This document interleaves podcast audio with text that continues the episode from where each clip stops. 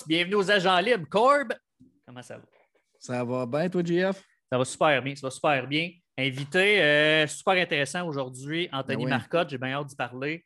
Euh, Anthony plus- Marcotte qui est à la couverture du Rocket euh, de Laval. Exactement, exactement. Ça va être vraiment intéressant. Euh, mais avant d'aller le rejoindre, Corb, je te laisse commencer avec notre partenaire d'aujourd'hui. Premier euh, que je veux vous parler, horticulture euh, JBD, Junior des Ormeaux, euh, jeune homme très gentil, très bon dans ce qu'il fait. Junior, c'est horticulture, ça le dit, là, mais gazon, headset, tourbe, tout ce qui est relié à votre paysagement. Il y a son site internet, horticulture JBD, sa page Facebook ou son numéro de téléphone 514-402-7816. Yes. Moi, je vais avec Construction Solimax de notre chum Joe Grenier. Euh, il n'y a pas de Facebook ni de, site Internet. Vous pouvez le rejoindre au 514-290-2326. Contracteur euh, spécialisé dans le résidentiel sur la rive nord principalement. Je veux aussi parler de Norton Baller rapidement. On a un code promo euh, agent 15, agent avec un S 15 pour du gear, casquette, tout ça. Corb, je te laisse parler du linge. Là. Toi, tu, tu- tu- En fait, moi, je le porte aujourd'hui, puis j'ai mis la casquette des Yankees parce que ça s'agence très bien avec ça, puis parce que Michael, il aime vraiment les Yankees. Donc, je voulais faire passer une petite note euh, à Mick. Ah, ouais, parfait, parfait, parfait. Mick, il aime bien les, les Red Sox. Corb, on va rejoindre Anthony Marcotte. euh, J'ai bien hâte. là, euh, C'est un gars qui a, qui a- qui a- qui a de la jasette, fait que je pense qu'on va bien du fun. On s'en va le rejoindre. Anthony Marcotte, comment ça va? Très bien, messieurs. Merci de votre invitation. Ben, merci d'être là. fait plaisir. Comme je t'ai dit off-cam, euh, moi, cette voix-là, pour vrai, c'est euh, c'est- c'est ça. C'est une voix de radio, une voix que j'aime entendre. Pour vrai, euh, c'est ça. c'est juste, juste ça, je suis content. Ben, écoute, merci d'abord. Euh, ça, par contre, euh, c'est pas mal inné. Tu as bien beau travailler tant que tu voudras. La voix, c'est bien, bien dur à travailler. Euh, malgré mon jeune âge, par contre, j'ai eu la chance de travailler très tôt dans ma vie. Puis je pense que, tu sais, une voix, ça se travaille, veut, veut pas, ça se magane un petit peu aussi. Puis euh, je pense que ça, c'est un- avantage que ça m'a procuré de commencer de bonne heure, je pense. Ouais, probablement.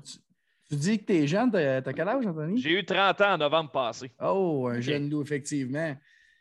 Euh, on, a aussi- on a appris aussi euh, la nouvelle, tu vas être papa, félicitations. Ben, ben, merci David, ben ouais. c'est bien gentil. Oui, effectivement, j'ai j'ai annoncé ça, euh, mon épouse et moi, la semaine passée. Ça fait quelques semaines Cool. qu'on le sait. On attendait que, que tout soit correct. euh, c'est notre premier, donc euh, on, va, on veut s'assurer que tout soit beau. Mais euh, oui, on est bien content. Ça fait déjà plusieurs années là, qu'on a ça dans le collimateur. Donc là, ça arrive. Puis euh, on est bien, heureux de ça. Good, bien Good content job, pour good vous job. autres.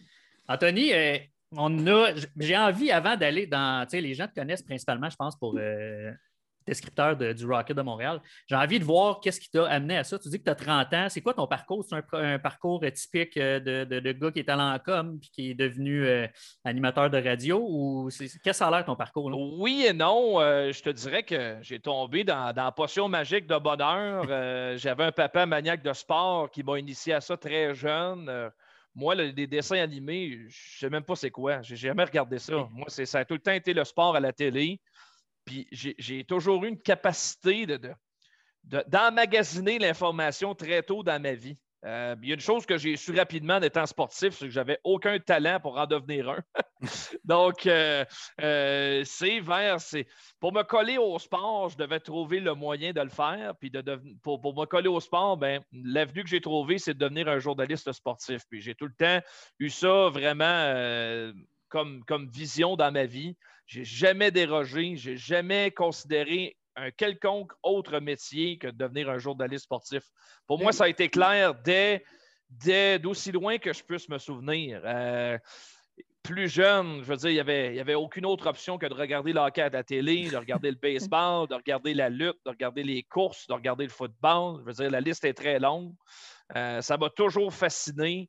Euh, donc, ça l'a cheminé comme ça. Moi, dans ma tête, je- j'ai toujours eu un bon français, une bonne plume. Donc, c'est vraiment vers, vers, vers les journaux que je m'orientais parce que moi, c'était le Journal de Montréal à tous les jours. Euh, je lisais euh, l'excellent Journal de Montréal de l'époque. Ça a peut-être changé là, depuis, mais euh, à l'époque, là, c'était. La qualité de ce journal-là, on ne retrouvera plus jamais ça. Ils avaient des moyens. Tu sais, je ne veux rien enlever au travail qui, est mm-hmm. là présentement. Ce n'est pas un désaveu contre tous mes chums du Journal de Montréal du Journal de Québec, mais ils seraient les premiers à l'admettre que le Journal de Montréal et de Québec des années 90 et début des années 2000, c'était très différent de ce qu'on a maintenant. C'était le média le plus populaire ou à peu près. Donc, euh, c'est ça. C'est pas un désaveu. C'est ça, exactement. Donc, moi, je lisais ça euh, avec beaucoup d'intérêt. Euh, les, Leclerc, Martin, Mario, Serge Touchette, Pierre Durocher, je les ai tous lus. donc, c'était vraiment mon journal donc, c'était vraiment ça que je souhaitais faire, de couvrir le Canadien un jour dans le journal. Euh, et puis, euh, ce qui est arrivé, c'est qu'à un moment donné, moi, j'ai grandi à Victoriaville et euh, mon père était détenteur de billets de saison. Il est toujours actionnaire de l'équipe aujourd'hui. Et puis, moi, j'étais simplement partisan à ce moment-là. Il n'était pas dans l'organisation. Et puis, moi, je suis en. Euh, je me souviens très bien, euh, j'amorce mon secondaire 5 et puis euh, les Tigres annoncent là, dans le journal la nouvelle de Victo en disant que mm-hmm. là, ils se cherchaient un, un descripteur de hockey pour, euh, pour faire tous les matchs sur le web. C'était la première fois ah. euh, à ce moment-là que les Tigres euh, devaient se trouver un descripteur parce que là, c'était devenu mandatoire de, la Ligue junior majeure du Québec que toutes les équipes devaient avoir leur voix pour présenter les matchs sur le web. C'était une révolution, c'était tout nouveau. Ils ont eu les Tigres à travers le temps des matchs là, présentés à la radio, entre autres lorsqu'ils avaient remporté la Coupe du Président en 2002, mais c'était anecdotique. Il n'y a jamais eu vraiment un descripteur là, proprement dit identifié aux Tigres. Donc, ils ont ouvert un processus d'audition. Et je me souviens, c'est drôle qu'on parle de ça aujourd'hui, parce que ça fait à peu près un mois et demi, à peu près, j'ai fouillé dans mes archives personnelles, puis j'ai mis la main sur ma fameuse audition, un match hors concours euh, des Tigres contre, euh, euh, contre les Olympiques de Gatineau. Donc, j'ai mon premier but à la description. C'est cool, pareil. Ah on, parle de, on parle de quelle année, ça? Ça, là, c'est la saison 2006-2007 donc, tu étais assez jeune à l'époque. Exact. Et moi, là, quand ça a commencé, j'ai 16 ans. Mon premier match, quand j'ai, quand j'ai décrit euh, les Tigres, j'avais 16 ans. Et puis, euh, je me souviens comme si c'était hier, évidemment. C'est, la moitié de ma vie. C'est incroyable, pareil. Et puis, euh, ben hein. quand ça a commencé, moi, je tripais à faire ça. C'était un revenu d'appoint. Je n'étais pas payé très cher, mais on s'entend que la paye, pour moi, c'était même pas important. Je vivais mon rêve. Mais quand ça a commencé, le processus d'audition, moi, je me voyais comme analyste j'avais mon ami Maxime, qui lui est une grande gueule naturelle.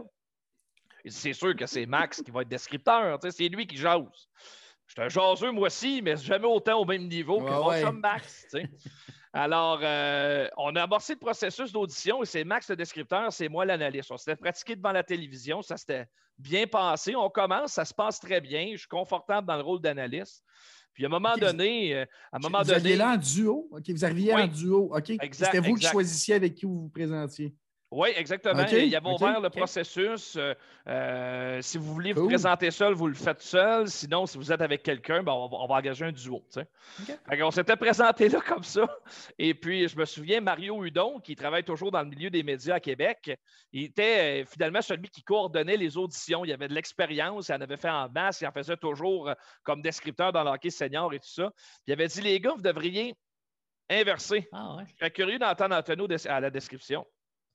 J'ai switché. Immédiatement, j'ai été confortable et on s'est bien rendu compte que ça, avait complètement changé l'audition. C'était évident, c'était évident que j'étais bien plus à l'aise comme descripteur et Max, l'inverse, comme analyste, était plus à l'aise aussi. Donc, on a switché et ils nous ont engagés. Euh, et euh, finalement, ben, ce qu'ils ont dit, c'est qu'on on te veut à temps plein, puis on va en engager, euh, tu vas avoir deux analystes, Maxime puis Yannick Rochette, qui travaille encore dans les médias de Drummondville, euh, qui a été descripteur des voltigeurs par la suite. Donc, on a travaillé à trois cette année-là, mais moi, je suis tombé dans la potion, j'ai tripé on the spot tout de suite. Et puis, euh, je venais d'avoir ma voiture, donc les matchs qui n'étaient pas tellement loin, j'acceptais d'y aller par mes propres moyens sans être payé. Donc, les matchs à Drummond, Shawinigan, Québec, euh, j'y allais par mes propres moyens, avec mon chum Max bien souvent, puis on tripait, puis on allait faire ben les matchs. Un vrai euh, passionné. Oui, exact. ça a commencé comme ça, Victoriaville, mais ce qui a changé un petit peu le parcours, c'est que euh, moi, entre-temps, secondaire 5, j'avais postulé pour, dans le programme d'art et technologie des médias à Jonquière pour étudier mon métier. J'ai été accepté, mais j'ai quand même hésité longuement avant d'y aller à Jonquière parce que je faisais déjà quelque chose que j'aimais. Euh, puis je me disais, ben, je peux continuer de faire ça deux autres années, rester à Victo au cégep, puis après ça, aller à l'université. Mais finalement, mon père m'a fortement incité à aller à Jonquière. C'est une décision que je n'ai jamais regrettée parce que euh, la première année, j'ai pu garder à temps partiel des matchs des Tigres. Ça a été à ce moment-là une transition vers une radio qui s'appelle Kick 95.7 à Victo, qui ont obtenu les droits médiatiques pour présenter les matchs. Euh, donc, je me suis retrouvé là, euh, à temps partiel avec Pascal Lévesque, le nouveau descripteur. Il est encore là aujourd'hui, 15 ans plus tard. et on, s'était partagé la tâche cette année-là. Moi, j'étudiais en même temps. Et puis, ben là, de fil en aiguille, je me suis rapproché des Saguenay Chicoutimi. La deuxième année, il y a une opportunité qui s'est présentée pour couvrir les matchs dans le Journal de Québec. Alors, finalement, je, je me rapprochais un peu de mon rêve d'écrire dans le journal, puis ça s'est fait lors de ma deuxième année collégiale à, à Jonquière. Donc, j'ai couvert ça dans le journal, puis comme là, ben là, j'avais fait un lien avec l'organisation, ben, le poste de descripteur s'est ouvert pour ma troisième année là-bas au Saguenay. J'ai postulé, je mm. l'ai obtenu à l'âge de 19 ans. Donc, je suis devenu descripteur des SAGs à ce moment-là. Ça a été une belle aventure parce que ça m'a forcé, entre guillemets, à rester une année de plus au Saguenay. Et puis, j'ai été descripteur des SAGs pendant deux ans la deuxième année a été mémorable. Euh, l'équipe euh, euh, super bonne avait surpris cette année-là les Cataractes de Shawinigan, la fameuse année de la Coupe Memorial de la Shawi. Ben, les, Sags les avaient surpris au deuxième tour des séries. dans, cette équipe-là, il y avait entre autres Jean-Gabriel Pajot, Jérémy Grégoire, Charles Ludon, Christopher Gibson, qu'on a vu tout récemment dans la Ligue ben nationale la semaine passée. Donc, c'est tous des gars que je connais, avec qui là, on a voyagé des milliers de kilomètres en autobus cette année-là. Donc, euh, ça a été toute une aventure jusqu'en demi-finale. Puis, j'ai encore aujourd'hui, je parle de, cette année-là. ça a été l'année probablement la plus spéciale comme descripteur que j'ai fait parce que c'est. Là, je, vis la réalité professionnelle. J'ai vécu celle qui est junior majeur où là, c'est vraiment le tissé serré. Descripteur fait partie de l'équipe tu es dans tous les, euh, euh, les, repas d'équipe. tu fais ah, vraiment partie des boys. C'est ça la différence. Euh, tandis que professionnel, ben, c'est par sous-groupe, chacun va de son bord, puis le descripteur, ben, il est laissé à lui-même. C'est correct, les gars, c'est leurs affaires, c'est leur vie, c'est leur job. Mais junior majeur, c'est une famille beaucoup plus. Puis cette année-là, je peux vous dire une chose, les SAG, c'était quelque chose. Euh, donc, on a fait ça, mais le désir de me rapprocher de Victo était très fort. Et puis, euh, c'est là où mon chum Max, et des fois, la vie, c'est bien fait, puis tu as besoin de gens qui vont te faciliter la tâche, puis le, puis te permettre d'avoir le chemin tout tracé pour toi. Ben, mon chum Max, lui, il n'a rien, il a pas fait une carrière dans les médias, il l'a fait en marketing. Il est, il est, devenu le directeur marketing du Phoenix de Sherbrooke pour le début de la concession. Mmh. Donc, ce qui est arrivé, c'est que lui, il m'a donné le bon contact. J'ai postulé à Énergie à Sherbrooke et ils m'ont engagé comme descripteur. Donc, je suis devenu le tout premier descripteur de la nouvelle franchise à Sherbrooke. Donc, j'ai déménagé mes penates avec ma blonde. On s'est retrouvé à Sherbrooke. J'ai été deux ans avec, avec le Phoenix. Les deux premières années de l'équipe. Donc, euh, deux années bien, bien difficiles. La première année, avec ben Daniel Audette, entre autres, euh, avait réussi à se tailler une place en série. Mais la, deuxième année, ça a été beaucoup plus difficile. J'étais là à temps plein avec l'équipe. Puis le club n'a pas gagné là, un match sur la route après le 7 novembre dans l'année. Je peux-tu vous dire que c'est long en joie le vert d'écrire ça quand tu gagnes jamais?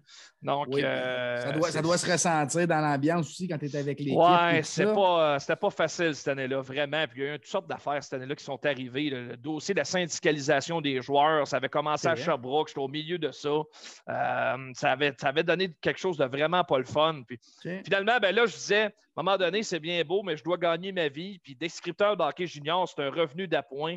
C'est pas un métier à temps plein, malheureusement. Mm. Ceux qui le font, que vous entendez dans les clubs juniors, ben, à moins de rares exceptions, des gars souvent qui travaillent au marketing du club et qui font ça justement euh, comme revenu d'appoint, mais il n'y a pas personne qui gagne sa vie avec ça. Et moi, moi c'est ce que je voulais faire à tout prix.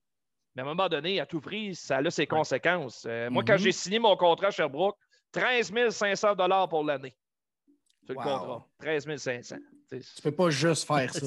non, ah. c'est ça. Puis là, à un moment donné, la deuxième année, là, c'est pas pire. Il m'avait trouvé des heures comme journaliste à la station. Puis c'était correct hein? la première année. J'avais remplacé un congé de maternité. Mais la deuxième année, c'est strictement le même salaire puis la description des matchs.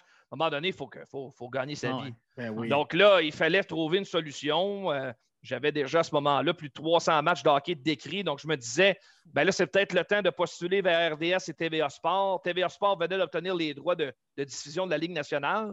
Donc, je me disais, moi, très rêveur, je me dis, ben là, c'est peut-être l'opportunité rêvée. Ils vont s'en chercher, c'est sûr. Il va y avoir des matchs à tous les soirs et tout ça. Donc, je me dis, c'est peut-être l'opportunité.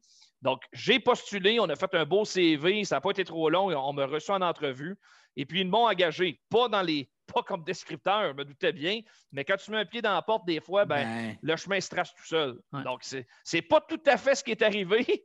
je me suis retrouvé à TVA Sport comme rédacteur. Euh, eu beaucoup de plaisir là-bas. Mais ce qui est arrivé, c'est que quand j'ai quitté Sherbrooke, ça s'est su. Et euh, à travers le temps, les quelques années auparavant, j'ai développé un bon rapport avec Joël Bouchard. Et puis, euh, euh, on s'entendait super bien. Il connaissait mon père. Puis, quand, il, quand se déplaçait à Sherbrooke ou encore à Chicoutimi quelques années avant, s'attendait à ce que le descripteur de l'équipe s'en vienne le voir parce que c'était stédé. Moi, il fallait que ça, me prenait ma discussion 10-12 minutes avec Joël. OK. J'en apprenais à chaque fois que je lui parlais qui s'attendait à chaque fois que, que j'aille le voir. Donc, euh, on a développé une bonne relation à partir de ce moment-là. Et à un moment donné, euh, on est au mois d'août. Et euh, Joël apprend que je ne suis plus à Sherbrooke. Je suis rendu à TVA Sport. Là, il se dit Parfait, je m'en vais le chercher. Ça me le prend comme descripteur. Donc, c'est l'initiative de Joël. Il est venu me chercher comme descripteur m'a engagé comme, euh, comme descripteur où j'ai passé là, quatre superbes années avec l'Armada. Euh, les, les, trois premières strictement sur le web, comme ça avait commencé pour moi avec les Tigres. Puis moi, c'était parfait parce que c'est la même famille, c'est Québécois, c'est l'Armada, c'est la même poche qui me mhm. fait. Donc, on me libérait à TVA Sport, j'allais faire les matchs sur le web. Donc, c'était une union qui était bien gagnante pour tout le monde. Et lors de la quatrième année, ben là, c'est là que le 91-9 a, pu, a mis la main sur les droits euh, justement de, l'Armada pour la diffusion des parties. Donc, euh, c'est là que Raphaël Doucet a été amené comme analyste. Moi, j'ai gardé mon rôle de descripteur, mais l'Armada, c'était très important. Il voulait absolument me garder, apprécier mon travail. Et puis Joël, la même chose. Donc, quand ils ont signé le contrat, ils disaient on aimerait ça que ce soit Anthony Marcotte, notre voix. Donc, c'est par la bande que je suis rentré au 91 de sport. Je n'ai jamais postulé pour rentrer là. C'est ah vraiment l'Armada qui a poussé pour moi. Donc, je suis arrivé là, puis j'ai fait la dernière année avec, avec l'équipe. Ça a été, quelle saison ça a été pour l'Armada cette année-là, euh, jusqu'en ben finale, la Coupe du Président. Puis euh, vraiment, là, une très, très bonne équipe. Il y, a, certainement une, couleur dans ta voix. Là. Il y a un des rares qui peut parler deux mots, puis on le reconnaît tout de suite. Puis je comprends un peu que, que Gilles a eu un crush un peu là-dessus, puis qu'il a voulu t'amener avec lui. Euh, tu parlais de Joël est un gars très intelligent. N'oubliez jamais ça, les gars. Ben, Joël est bien plus qu'un coach de hockey. C'est ben, une tête exceptionnelle. C'est un gars qui a, que pour qui j'ai énormément de respect. C'est un brain, Joël Bouchard. Il a de l'air, des fois, là, il a de l'air de rien. c'est un businessman avant tout. C'est euh, facile à voir que ça tourne assez rapidement oh là-dedans. Lui, l'hamster, oh il n'arrête jamais. Puis, Exactement. Il, portait tous les chapeaux là, avec l'Armada, vraiment. Puis il en porte encore, soyez pas inquiets. Il a son œil constamment sur son club junior, ça, ça n'a pas changé. C'est juste qu'il en parle tout simplement un petit peu moins aujourd'hui. Ouais. Anthony. Vas-y, Jeff. Oui, ben, j'ai envie de revenir juste un peu parce que tantôt, tu as mentionné euh, Jonquière, le cégep, le programme en communication. Puis moi, à l'époque, J'ai postulé là-bas, puis j'ai décidé, j'ai choqué, j'ai décidé de ne pas y aller. Qu'est-ce Parle-nous un peu de ce programme-là, parce que je trouve qu'il est méconnu un peu. Euh, pour les gens, essaie de nous le vendre un peu ou d'en parler un peu plus pour les gens qui pourraient s'intéresser à aller en communication, justement. Ben, la euh, question est bonne. On me pose rarement cette question-là. Moi, je vais te répondre sur, deux, sur deux volets. La formation, euh, pour moi, j'ai beaucoup plus appris comme personne en m'expatriant au Saguenay à 17 ans, quand, quand tu ne connais pas grand-chose de la vie, puis que tu as été dorloté par tes parents toute ta vie, tu te ramasses à Jonquière tout seul, quand tu ne connais pas un chat, puis que tu patauges dans le vide, tu apprends à devenir un homme assez vite. Fait que ça, ça, a été très bon pour mon cheminement personnel de quitter Victo à 4 heures de chez nous, puis d'aller là-bas. J'ai laissé ma blonde en arrière. On est encore ensemble aujourd'hui. Ça n'a rien changé, mais ça a été un défi personnel puis un défi de couple important. Puis euh, pour moi, ça, ça a été beaucoup plus formateur que le programme en tant que tel. Le, programme est correct. Il ne mm-hmm. se donne nulle part ailleurs au Québec. Euh, au collégial. Il y a toutes sortes de formations médiatiques, universitaires, entre autres. Euh, il y a Ottawa, qui est la, cité collégiale, qui est mhm. un petit peu différent, mais qui n'est pas forcément au Québec. Il y a le CRTQ également, qui est une formation privée. Il y a ProMédia qui se donne à Montréal. Mais, mais, le programme collégial par excellence au Québec, c'est la technologie des médias. Il y a de très bonnes choses en ATM. Premièrement, un équipement hors pair. Euh, honnêtement, les étudiants ne manquent de rien là-bas. Mais c'est un programme qui a forcément des lacunes. La première, c'est une formation cégep. ce qui arrive, c'est que tu arrives là-bas, pour la plupart, ben, tu commences ton cégep en même temps que tout le monde. La première année, tu ne fais que des cours de base ou à peu près dans un cégep. Donc, des cours que j'aurais pu faire chez nous, à Victo, Ah, tout en ouais. continuant d'être à côté de mes tigres puis de continuer de décrire les matchs. Ouais. Mais là, je devais faire des cours de philo à 4 heures de chez nous. Fait que ça, c'est sûr que c'est pas, c'est pas idéal pour des, pour peu importe les étudiants. Des jeunes de Montréal qui s'en vont étudier à Jonquière se demandent qu'est-ce que je fais ici? Quand- J'ai l'impression de perdre mon temps, mais ça, c'est la principale faiblesse parce que tu en as plein à chaque année qui abandonnent le programme, qui, qui- qui retournent à la maison, je perds mon temps. Mais alors que le programme, il est sur trois ans et l'année où tu l'apprends le plus, c'est la troisième année quand tu as clairé tous tes autres cours. Mais ça, c'est Ouais, ouais. la faiblesse, mais ils n'ont pas le choix, tu sais, ouais. d'un sens. Ils font, Il ils font un tri de cette façon-là, probablement. Exactement. tu sais. Euh, puis l'autre faiblesse pour moi, c'est la qualité des enseignants. Euh, et c'est pas un désaveu con- contre eux, c'est juste que c'est pas toujours up-to-date. Dans un milieu qui, qui évolue à tous les jours, Ouais, la formation, là, euh, des fois, ben là, ça fait quand même un petit bout de temps.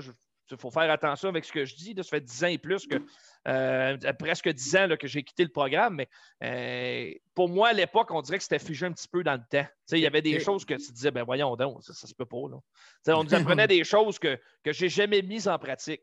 Alors, ça, ça c'est un, un détriment un petit peu, mais le recrutement d'enseignants est très difficile parce que les médias, c'est Montréal et un peu Québec. Mais à 75% c'est Montréal. Puis Ouais. des, des médias régionaux, parfait. S'expatrier, ben oui, s'expatrier pour aller euh, Mais à la Jonquière, c'est pas tout ça. le monde qui veut le faire, exactement. Qui, quel enseignant qui travaille dans les médias depuis 20 ans va aller enseigner à Jonquière? C'est impossible. ouais. Tu n'en trouveras Ouais. pas. Alors, ça, c'est une grosse faiblesse, c'est une grosse lacune. Mais par contre, la grande qualité de Jonquière, c'est l'accessibilité aux médias locaux qui font une place exceptionnelle à ses étudiants. Moi, j'ai eu des opportunités grâce à certains profs euh, de, faire de la radio, de faire de la presse écrite, euh, de toucher même un peu à la télévision.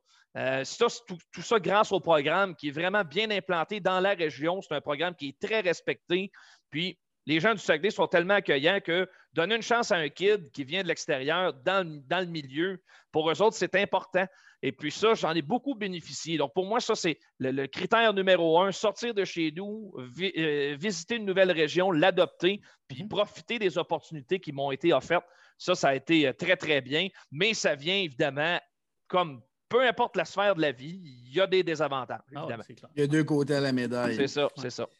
Euh, il y a tellement d'endroits où que tu as parlé, puis j'ai pris des notes. puis écoute, je vais te ramener un petit peu en arrière. Tu dis que tu n'étais aucunement sportif. Ben, Euh, aucunement sportif, ça, c'est plus ou moins vrai. J'ai toujours aimé faire des sports. Euh, J'ai choisi mon école secondaire parce qu'on me donnait la chance de faire du sport à tous les jours. Euh, mais j'étais pas, j'étais- pas, talentueux. C'est pas parce que j'étais pas sportif, j'étais pas Quel sport? talentueux. Quel sport tu as pratiqué, Anthony? Euh, le sport où j'étais plus à l'aise, c'est vraiment le baseball, la balle. Euh, vraiment, j'adorais ça. Puis si j'ai un regret dans ma vie, c'est d'avoir commencé à travailler trop vite. J'aurais dû profiter de mes étés de 15 et 16 ans pour jouer à la balle comme je le souhaitais. Parce qu'en sais, je voulais, il y avait le désir de faire, d'avoir un certain revenu puis d'avoir de l'argent dans mes poches. Mais avec le recul, je me dis, cet argent-là, j'en avais pas besoin. Ce que je souhaitais, moi, c'était de jouer à la balle. Puis honnêtement, j'avais beaucoup progressé dans ces années-là. Ça allait dans la bonne direction. Je me sentais de plus en plus confortable. J'avais commencé à lancer, j'étais à l'aise. Mais euh, ça, arrêté ça. Ben, j'ai j'ai été forcé un peu d'arrêter parce que là, j'avais des heures au travail. Je travaillais Ben dans oui. un Canadian Tire, puis je perdais toutes mes chances de jouer. Puis là, évidemment, moi, j'étais un réserviste, pas plus que ça. Il ne peut pas se fier sur moi pour, euh, pour me donner un, un poste de régulier. Donc, ça, ça ça m'a toujours, ça, ça me chatouille encore aujourd'hui d'a- d'avoir arrêté de, de jouer à, à- à balle parce que j'aimais vraiment ça. Mais j'ai joué au hockey, euh, je joue au golf aujourd'hui, euh, euh, mais je n'étais pas un sportif accompli. Et, et on me dépassait assez facilement, disons. je peux comprendre. Je me- m'identifie beaucoup à ce que tu dis. Euh, je, vais, je vais y aller avec un autre que je me suis pris en note. Le Journal de Montréal, euh, est-ce que c'est vraiment le- le- les nouveaux médias qui font que ça a dépéri un petit peu ou qu'il y a moins d'intérêt, qu'il y a moins de budget ou tu penses que c'est vraiment la, la- je- comment je veux le dire, là, c'est l'étendue de tous les médias qu'il y a maintenant? Ben, moi, je pense que euh, c'est un peu de tout. Euh, ça a été un. euh, pour moi, le, le Journal de Montréal a été frappé de très, très fort par un long conflit de travail. Le journal n'est jamais revenu ce qu'il était après le fameux conflit de travail. Euh, certains ont décidé tout simplement de quitter. Euh, on ne les a pas remplacés. Il y a beaucoup de journalistes qui sont partis à la retraite qu'on n'a pas remplacés tout simplement. Je veux dire, moi, le, souvenir que j'ai au milieu des années 2000, c'est de prendre le journal, puis d'avoir 20 pages à lire, puis d'en avoir pour une heure et demie à faire une revue complète de l'actualité sportive dans le Journal de Montréal. Mais aujourd'hui, je veux dire, tu vas passer 15 minutes dans ton Journal de Montréal, dans la section des sports. Ben oui. il n'y a plus aucune, il n'y a plus l'étoffe qu'il y avait dans les articles. C'est une époque qui est révolue, qu'on retrouvera probablement plus parce que tu as une accessibilité aux nouvelles comme il n'y a jamais eu avec Twitter, etc. Beaucoup de gens euh, deviennent des journalistes euh, parce qu'ils ont l'opportunité de le faire. Avant, c'était impossible. Donc, euh, c'est un peu de tout. Le, but, ce n'est pas d'envoyer personne en dessous de l'autobus, c'est la réalité, c'est le temps qui a avancé. Et veut, veut pas, ça l'a frappé de plein fouet la presse écrite. Euh, c'est un milieu qui, pour moi, est à risque, beaucoup plus euh, que, que, certains autres médias. Mais la presse écrite, il va toujours y en avoir. Mais quel genre de conditions de travail ces gens-là vont avoir, plus ça va avancer dans le temps. Euh, la qualité de l'information, est-ce qu'on est prêt à investir de l'argent requis pour, pour la qualité de ben l'information ou ça prend une instantanéité puis on diffuse le plus rapidement possible? C'est la qualité, le fouiller l'information, ça, malheureusement, le journalisme d'enquête, puis même, j'ai inclus le, pas, seulement le sport, dans le journal au mm-hmm. complet, le journalisme d'enquête, c'est presque inexistant aujourd'hui euh, parce que, euh, évidemment, les nouvelles sont tellement diffusées facilement. Oui, exact. J'ai envie, euh, j'ai une petite question par rapport à ton métier de descripteur, mais est-ce que, parce que il n'y a pas beaucoup de postes, hein, on s'entend au Québec, il y en a deux, là, des descripteurs pour la Ligue nationale. Pierre Roud, il ne rajeunit pas, j'imagine qu'il n'a pas encore pour 15 ans. C'est-tu quelque chose qui te, que tu en aurais la tête, tu te dis, moi, euh, la journée que Pierre il décide de quitter, euh, je suis en ligne puis je veux, je veux son poste? ben, euh, c'est une question qui, m'est difficile à répondre parce que je ne peux pas, pour les raisons que tu as, bien expliquées, il y en a deux qui gagnent leur vie en décrivant le Canadien de Montréal. Il y en a un à la radio, il y en a un à la télévision, puis l'autre est à temps partiel en Félix Séguin. le reste, il fait des matchs à temps plein, on s'entend, mais il fait des matchs de la Ligue nationale. Euh, moi, je suis peut-être celui qui est quatrième en arrière, qui fait ça presque temps plein avec le Rocket. Euh, Martin McGuire, c'est exactement ce qu'il a fait. Il, a décrit du junior, il a décrit de la Ligue américaine à Québec, puis après ça, ben, il a une opportunité à Montréal, puis il est devenu descripteur du CH. Mais si ça ne m'arrive pas à moi, je ne peux pas en vouloir à la vie que ça n'arrive pas parce qu'il y a tellement peu d'élus. Ben, il faut que les as soient alignés pour toi. si j'étais aux États-Unis, avec la situation serait très différente. Ben je, connais plein de descripteurs, là, même depuis quatre ans, exemple, qui ont eu des chances dans la Ligue nationale. Des collègues qui travaillent pour les clubs écoles des différents clubs. C'est comme un passage obligé. Tu commences en filiale, puis après ça, tu es rappelé dans la grosse ligue, puis tu es descripteur. C'est bien plus simple. Ici, il y en a une équipe qui te permet ça. Mhm. Alors, à RDS, tu en as plein là, qui aimeraient prendre la place à Pierre-Route. Ben, certainement. Pierre, je ne pense pas qu'il soit prêt à prendre sa retraite. il ah, adore son métier et il est encore très bon dans ce qu'il fait. Moi, je ne peux pas attendre chez nous puis dire Hey là, euh, j'attends retraite à Pierre. Voyons, ça ne peut pas. Là.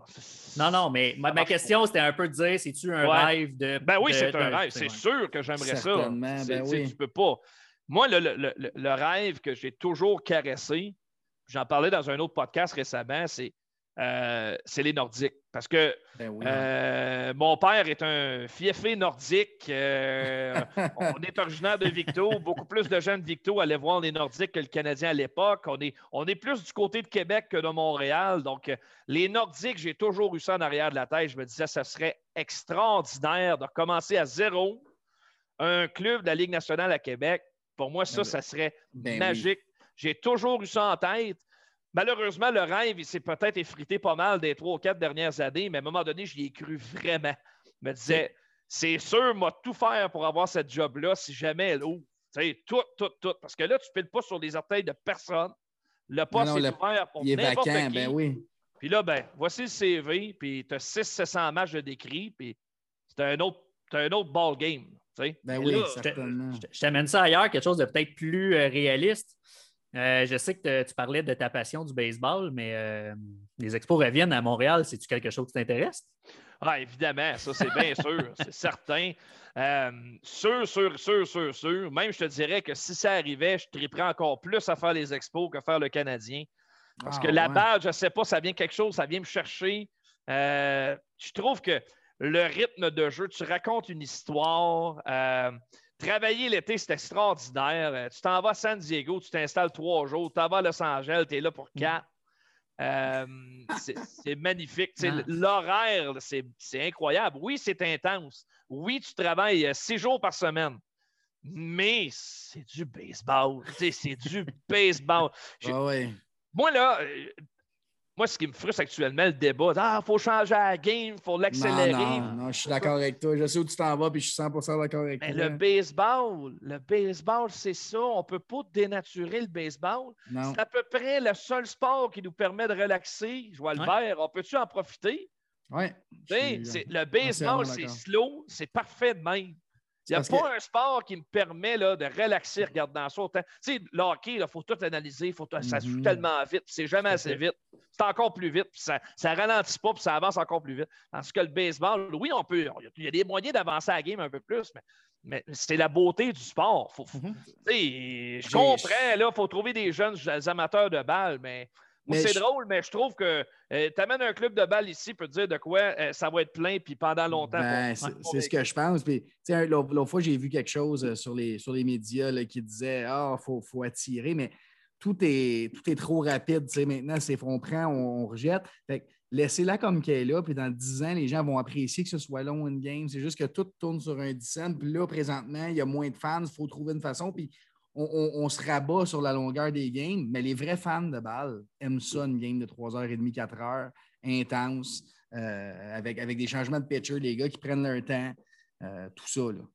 Ouais, tu sais, pour répondre à la question, moi, décrire le baseball, c'est sûr que c'est un rêve que, que je chéris vraiment. ça, j'adorerais ça. Euh, puis, tu sais, quand je vois le mon chum Raph Doucet obtenir l'analyse des matchs du CF Montréal, je sais que Raph, avant toute chose, c'est un maniaque de soccer. Ben oui. Lui, là, c'est incroyable. Ben, moi, c'est un peu ça aussi.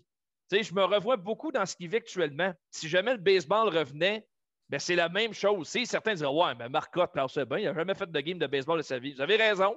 Ça ne veut pas dire que je ne connais pas la game, par contre. je l'ai toujours analysé, je l'ai toujours aimé, puis je l'aime encore. Mais c'est pareil pour, euh, pour Raphaël. Il a joué, lui, euh, un calibre très élevé. C'est sûr qu'il va être bon dans son rôle, il connaît la game. Ben, le baseball, je, sais comment ça marche un diamond. Ben oui. Ça, il n'y aurait pas pour moi, il n'y aurait aucune honte à devenir descripteur du club. je pense que je parlerais ça assez vite. Parce que j'aurais la chance de m'exprimer puis de raconter des histoires. Ben oui, pas tellement inquiet pour toi.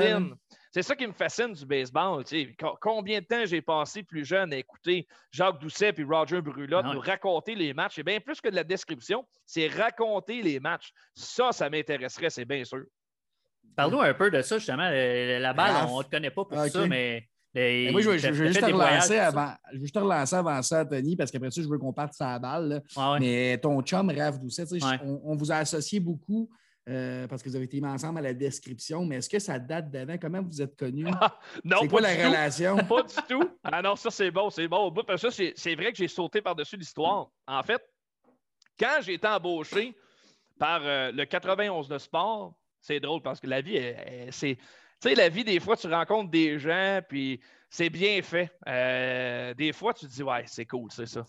Euh, c'est qu'à un moment donné, euh, moi, je filais encore pour la même routine, TVA Sport, faire les matchs sur le web. Puis à un moment donné, la veille de mon départ au Mexique avec ma femme, je reçois un appel. C'est Mario Marois, qui est le président des opérations de l'Armada, qui m'appelle. Les Anthony, es-tu bien ici? Ben là, je suis en train de faire mes valises. Je m'en vais au Mexique demain.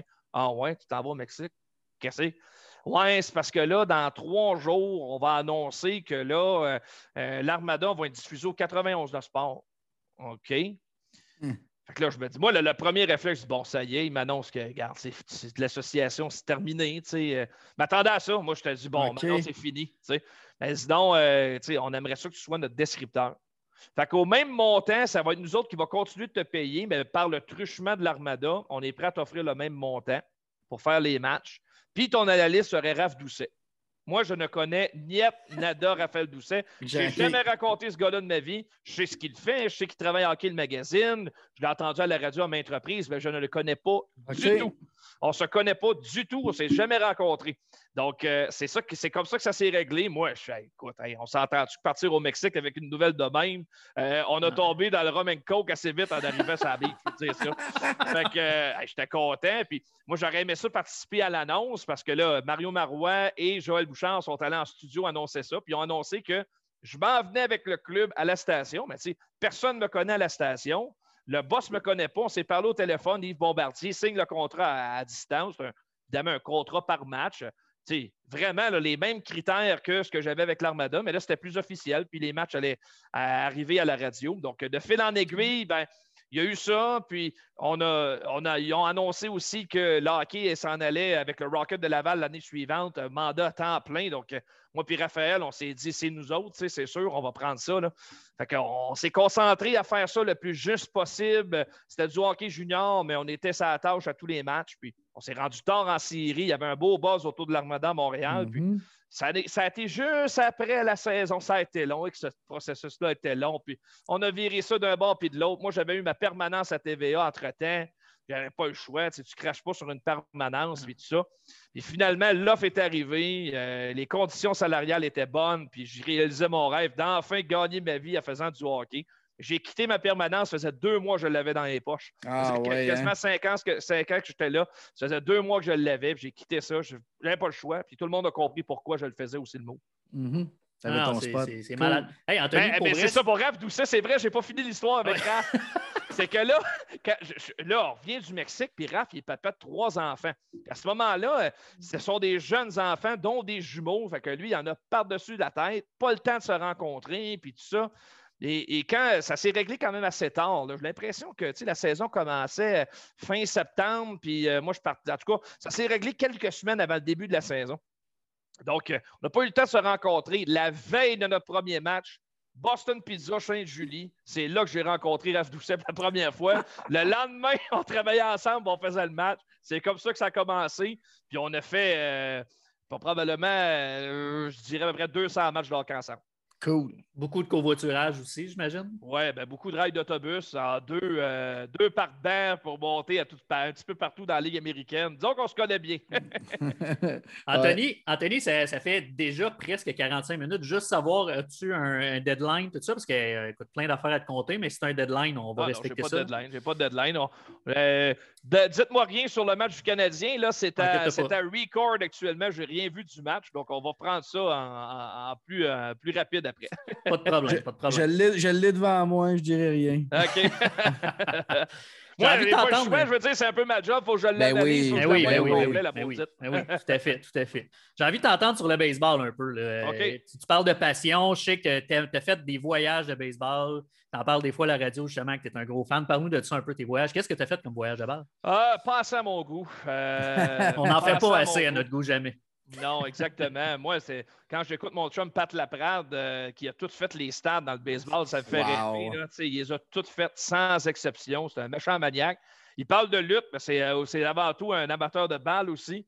Euh, moi, ça, j'aimerais, j'adorerais faire le tour du, baseball majeur, voir tous les stades. J'adore l'ambiance. Ils ont tous leurs particularités. Euh, mais mon club, c'est les Red Sox de Boston. C'est bien évident. Je suis allé là plusieurs reprises. Je pense que je suis allé là au moins, au moins six fois. tout le temps des, une belle expérience. J'ai amené ma belle famille, j'ai amené ma femme deux fois. Je suis allé là avec mon père, je suis allé là avec des chums. Boston, c'est spécial autour du Fenway. C'est euh, euh, un endroit vraiment particulier. Euh, je, devais, d'ailleurs, la dernière fois que je suis allé, on faisait un, programme double, le Yankee Stadium la veille et le lendemain au Fenway Park. Sauf que lorsqu'on est descendu à New York cette journée-là, il a mouillé tout le long. Je veux dire, c'est impossible. On n'aura pas de baseball là. Ça fait trois ans.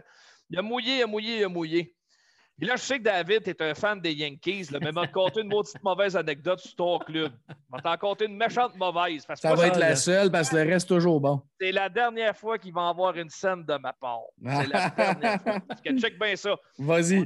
On, arrive là, les billets sont achetés de longue date. Nous autres, on est, on est cédulés à la minute. On s'en va au match de baseball, puis on a, notre hôtel est réservé. Puis le lendemain, on est à Boston.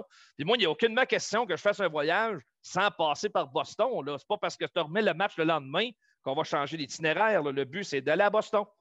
Mais là, il mouille, puis il mouille, puis il mouille, puis il fait vraiment pas beau. Tout le long de Montréal jusqu'à New York, il mouille. Là, il n'y aura pas de baseball, ça se peut pas, ça se peut pas, ça se peut pas. Arrive à New York, toujours rien de cancellé, puis on arrive à Manhattan, on s'était booké. Euh, euh, puis cette journée-là, il y a un. Niaiseux de même, mais il y a un hélicoptère qui s'était craché au sommet d'un édifice à New York. Et puis, nous, on était le building à côté. Donc, euh, entre au centre-ville, c'est le bordel, c'est vraiment heure de pointe. Difficilement se rendre à l'hôtel. Finalement, trouve le moyen de s'y rendre, parque la voiture. Il tombe une petite bruine. Tu sais, désagréable pareil. C'est steady, puis il fait pas beau. Mais le match n'est pas annulé. Là, moi, je me dis, ça, voyons, ça n'a pas de sens. Ils vont mettre le match, euh, c'est sûr. Puis, euh, on va, probablement, ça ne sera pas demain. Ça va peut-être une autre date ultérieure. on va être capable de se faire rembourser les billets. Moi, c'est le, premier réflexe. Puis, en plus, un de mes chums faisait moins de sous. J'avais avancé les billets pour avoir des belles places au Yankee Stadium. Je ne vais pas là tout le temps. Puis, je vais avoir une belle place. sais. On s'en va au Yankee. Ça arrive. Là. Il fait pas beau, là, il on rentre dans le stade rentre dans le stade, on arrive à nos places, on a chacun une bière des mains, on arrive pour s'asseoir, le placé disant le match est annulé, messieurs. on s'est rendu à notre siège. Ils ont eu le temps de nous faire dépenser 30$ pour chacun le bière pour annuler le match, alors qu'ils n'auraient pas annulé ça le matin de la partie. Ils se sont rendus au bout. Ils ont été capables de mettre 20, 20 25, 30 000 personnes dans leur stade. Le, le cash qui est rentré là, gratis dans leur poche. Tout ça, là, qui aura pu ah. canceller ça plus tôt dans la journée. Ce que je comprends de l'histoire, Raphaël, c'est que c'est la météo le problème. Ouais, c'est la maudite. Pas les Yankees. Ouais, c'est la maudite. ouais, mais les... Oui, mais, mais, mais, mais, il aurait quand même pu remettre ça à ce le matin. On n'aurait pas eu à se rendre là pour rien. On aurait pu aller dans un bon resto ou un resto à Manhattan, puis oublier le baseball, puis euh, à fraise un peu, mais c'est pas ça qu'on a fait. On était trempe à la vette pour ne pas voir un maudit pitch de balle. Bref, finalement, on, a quitté là. Ils ont mis le match le lendemain après-midi. Fait que là, c'était terminé. On perdait nos billets, là, tu sais. Euh, là, essaye de vendre ça sur Stubhub. On les a vendus à perte, pour une bouchée de pain, puis s'en débarrasser. Puis le lendemain, ben on était à Boston. Il a fait super beau. Les Red Sox ont gagné. On a mangé notre homard le lendemain dans la baie de Boston. C'était écœurant, mais j'ai jamais vu de match au Yankee Stadium. Ah, mais toutes les raisons sont bonnes pour ne pas aimer les Yankees. Hein? Ah, mis ça. Surtout venant d'un fan des Red Sox, euh, je suis aucunement étonné. Non, exact, exact. Mais, euh, ça, aide pas. Ça aide vraiment pas. Moi, j'ai pas fait. C'est pas le Fenway Park. J'ai pas fait Fenway encore. J'ai fait le Yankee Stadium à je pense c'est cinq reprises. Le vieux et le euh, nouveau? Oui, j'ai. Euh, non, non, j'ai juste fait le nouveau, malheureusement. Moi, j'ai euh, fait. C'était l'année d'ensuite.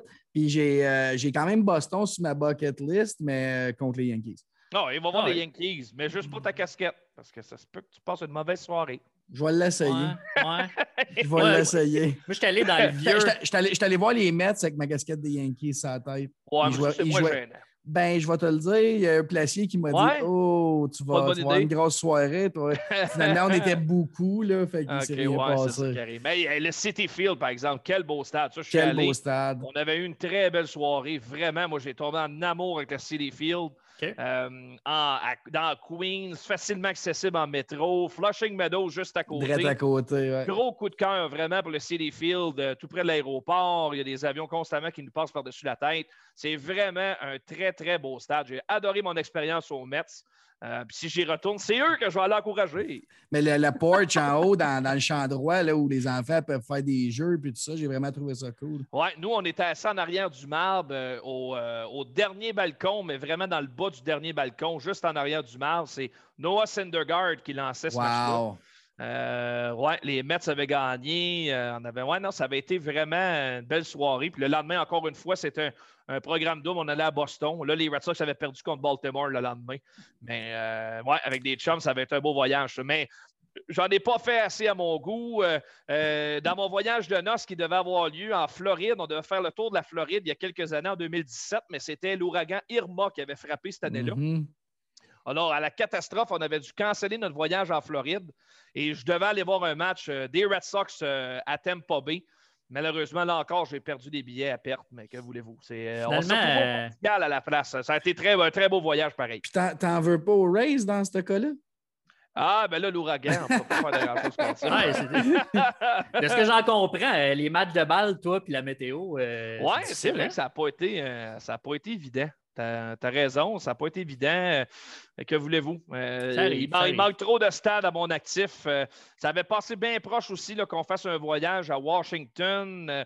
On voulait faire, c'était Washington et est-ce que c'était. Non, Baltimore, ça ne donnait pas. C'est tellement proche, c'est le fun de faire les deux en même temps. Mais on devait aller euh, Philadelphie puis euh, Washington. Finalement, on n'avait pas fait ce voyage-là. euh, Dans un voyage, dans un voyage, j'ai fait Washington, Philadelphie, New York, Boston. Ouais. Dans le vieux Yankee Stadium, j'ai vu le dernier match des Red Sox là-bas.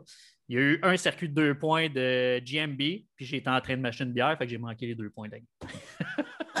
Ça a fini 2-0 Yankees. Ouais, moi, j'ai vu euh, ouais, un grand chelem de Victor Martinez avec les Red Sox. Ma première visite au, au- au Fenway, un, un match gagné 8-7 contre les Twins. Ma première visite là-bas.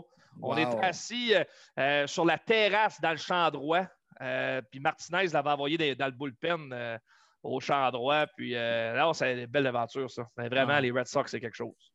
Si, euh, S'il y a un stade que, que tu vises, que tu n'as pas fait encore, que tu as vraiment le goût de voir, là, y en a-tu un Ouais, le? PNC Park à Pittsburgh, que je Ouais, absolument hein. voir. Euh, Celui-là, ou bien le stade des, euh, des Giants, que j'aimerais bien voir aussi. Euh, ah, puis le, le Dodger Stadium, qui est un incontournable. Puis le Wrigley Field aussi. que- Ouais, c'est ça. Petco Park, à- ouais, le Petco Park aussi à San Diego. Puis, Pour, pour ton, ton- ouais. pour- juste pour la petite histoire, là, je l'ai vu, moi, le, le Wrigley Field.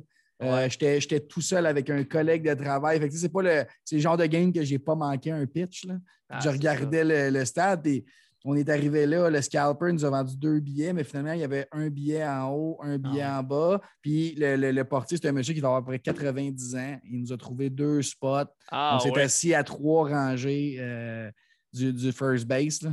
C'était incroyable. L'ambiance là-bas dehors, une journée de semaine à Chicago. Tu sors de là, c'est loaded de monde, des places à pizza partout. Ah, c'est Moi- capoté. moi, après la première manche, je pars, je m'ajoute tout mon gear des Cubs, même si je ne suis pas un fan.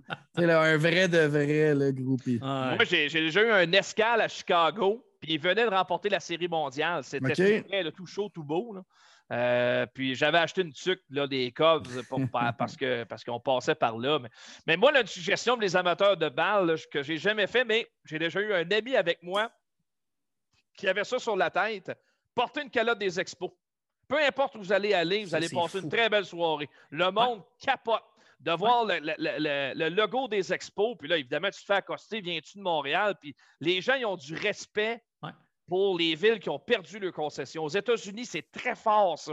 Euh, les- prenez Baltimore qui avait perdu le club de football, mais ils l'ont repris. Mais pour eux autres, il y a- il y, a quelque chose de très sensible quand on perd une concession sportive, euh, qu'on ressent peut-être un petit peu moins ici au Québec. Mais je suis convaincu qu'on va voir une équipe de hockey, exemple, à New York, qui remporte une calotte des Nordiques de Québec. C'est sûr, les gens ils vont avoir un- une bonne pensée, puis ils vont éprouver de la sympathie. Mais pour les expos, c'est un logo qui capte l'attention tout de suite.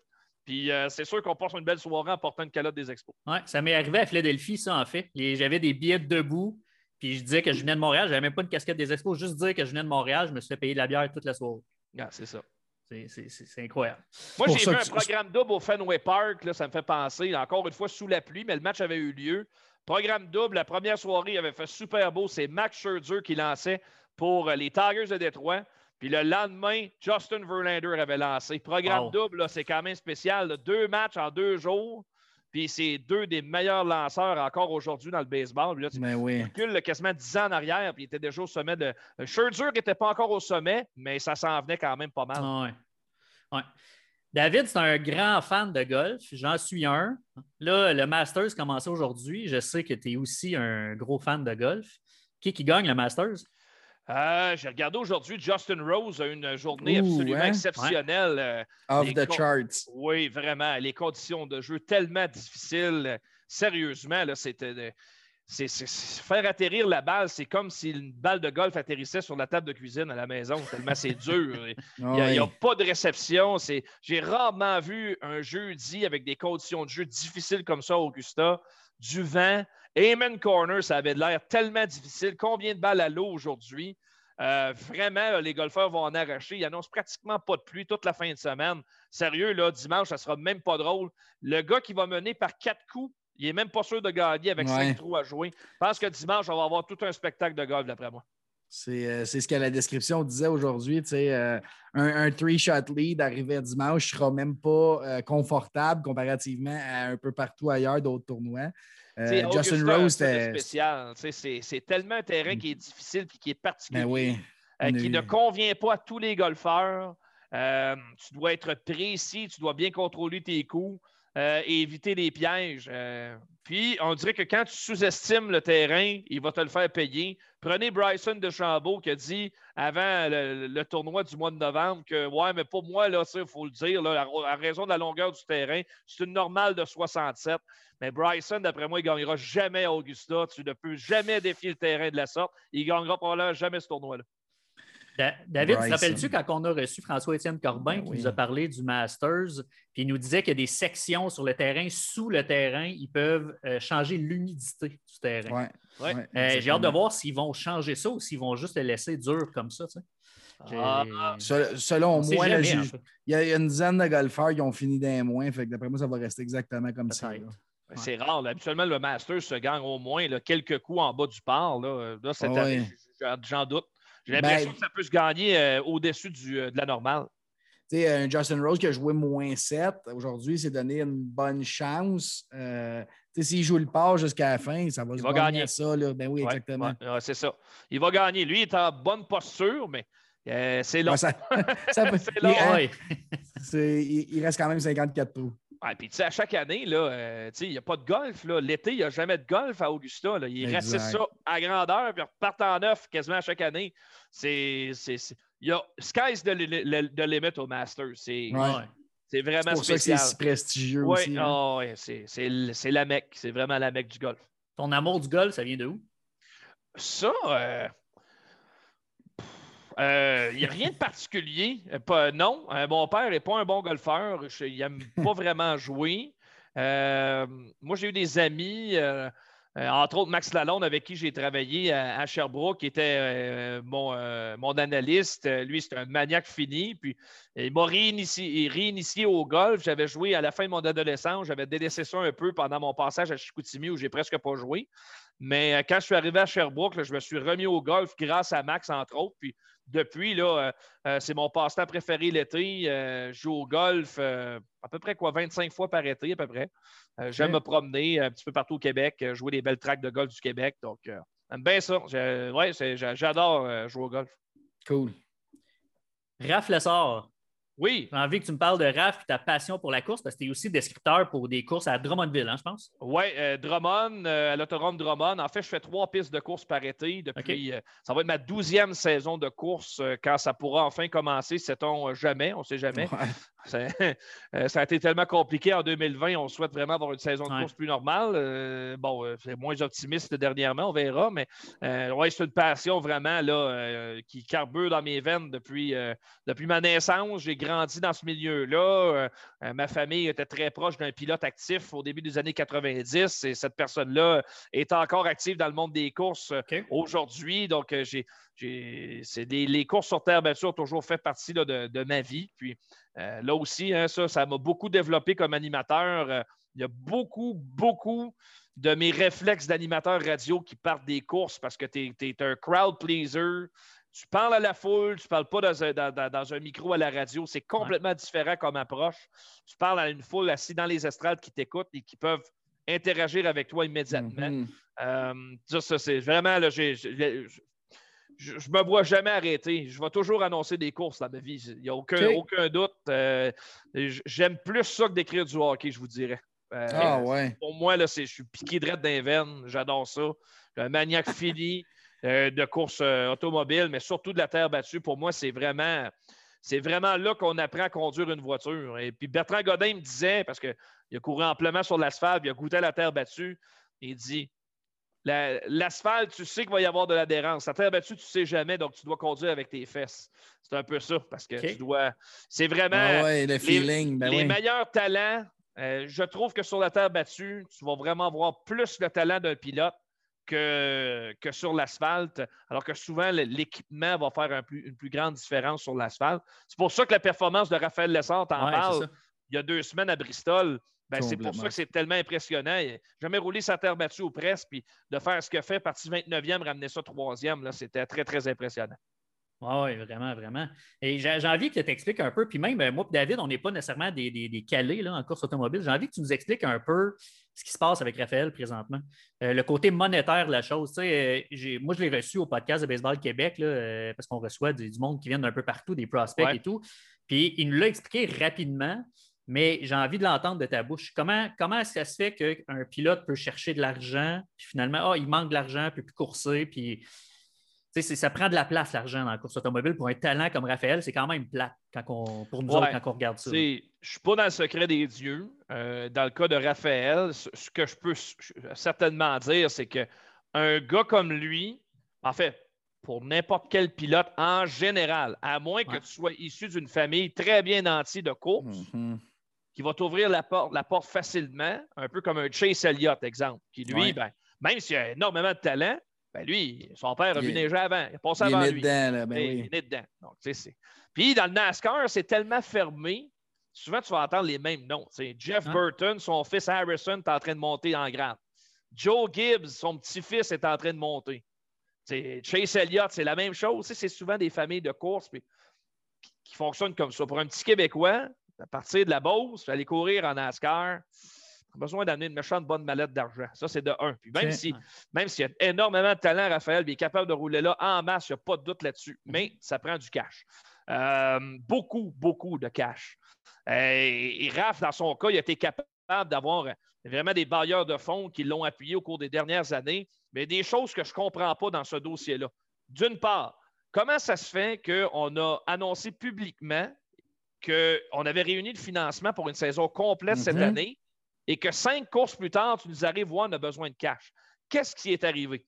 Tu sais, Raphaël il a été impliqué dans des accidents en début de saison. Est-ce qu'il est responsable des dommages de sa camionnette? Ça se peut. Euh, ça, ça occasionne des coûts. À chaque fois que tu démolis, c'est des coûts. Ben qui paye cette facture-là? Est-ce que c'est le pilote? Euh, Alex Labbé, c'est un petit peu ça le deal. Il brise, il paye. C'est de l'argent pareil. Ben je ne sais, pas c'est quoi le deal de Raphaël nécessairement. C'est quoi la cote qu'il obtient comme salaire? Il faut toujours bien qu'il collecte un salaire. Qui le ben paye? Est-ce que c'est ses propres bailleurs de fonds ou bien c'est euh, l'équipe de course GMS Racing pour qui il court? Comment ça marche, je ne le sais pas. L'an passé, il était du côté de Toyota dans une excellente écurie avec Carl Busch. Je sais que c'est très onéreux de rouler avec, avec lui. Est-ce qu'on s'est dit que ça coûte trop cher? Euh, on s'en va chez GMS, ça va coûter moins cher. Est-ce que c'est ça? Est-ce que c'est une question vraiment? Euh, parce que je sais que ça en a échaudé certains euh, parmi son groupe de partenaires financiers qui quittent l'écurie de Carl Bush.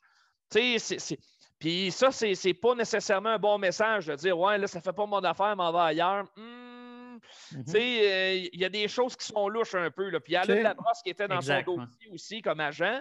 C'est un gars qui a une bonne réputation, qui, connaît, qui, a ses contacts dans le milieu. Là, il n'est plus dans le portrait. Pourquoi? Tu sais, c'est des choses que l'équipe Lessard n'a pas divulguées publiquement, mais il y, a, un os quelque part. Tu sais, tu ne peux pas arriver à annoncer on a réuni le financement, c'est beau, Raphaël, 19 courses avec JMS.